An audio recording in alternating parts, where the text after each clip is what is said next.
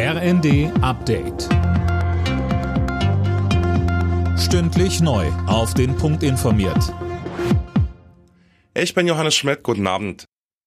Der Tankrabatt bleibt fürs Erste. Das hat Bundeskanzler Scholz klargestellt. Er ist der Ansicht, dass die Steuersenkung durchaus wirkt. Ohne sie wären die Preise noch höher.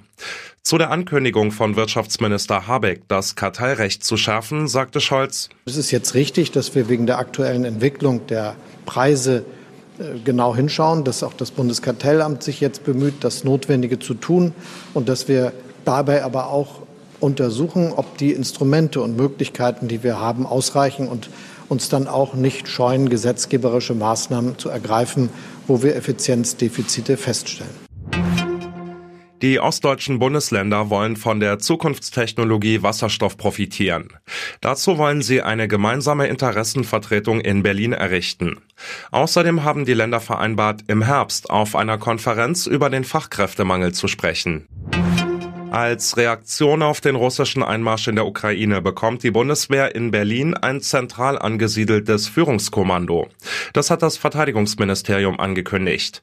Welcher Gedanke steckt dahinter, Daniel Bornberg? Also im Kern geht es darum, besser und schneller reagieren zu können, sollte tatsächlich der Ernstfall eintreten, also Deutschland oder aber einer der NATO-Partner verteidigt werden müssen.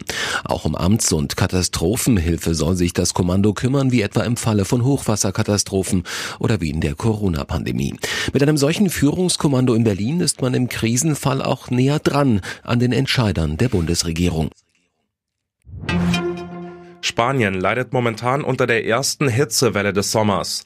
Dort herrschen in den letzten Tagen teils Temperaturen von über 40 Grad.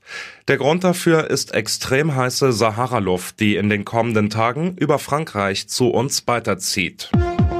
Alle Nachrichten auf rnd.de